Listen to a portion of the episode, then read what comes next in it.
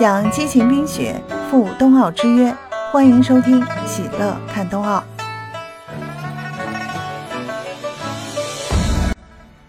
奥运会体育图标是奥运会基础形象元素之一，它不仅具有很强的功能性，也是传达奥运会举办理念和主办国文化的重要载体。从北京奥运到北京冬奥，中国是如何让篆刻艺术在赛场上动起来的呢？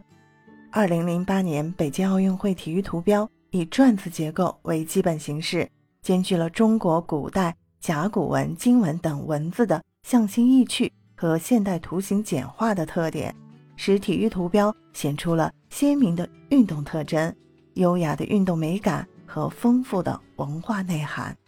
今年一月，北京二零二二年冬奥会和冬残奥会体育图标正式发布了。这些体育图标是篆刻。与汉字的相互融合，与北京2008年奥运会会徽中国印遥相呼应，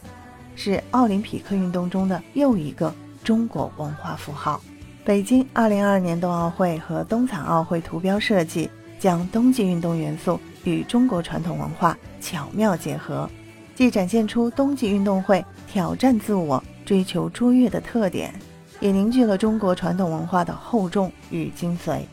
北京二零二二年冬奥会和冬残奥会体育图标一共是三十个，其中包括二十四个北京冬奥会体育图标和六个北京冬残奥会体育图标。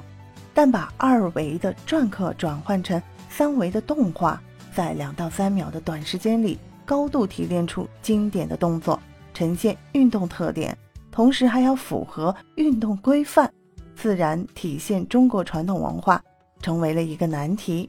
对此，中央美术学院设计学院副院长金军说：“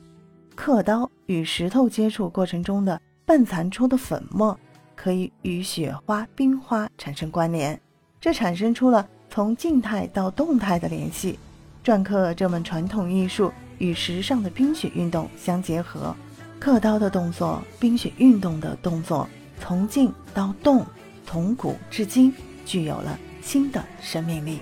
值得一提的是，北京2022年冬奥会和冬残奥会的图标以霞光红为底色，寓意着日出东方，代表着热情和希望，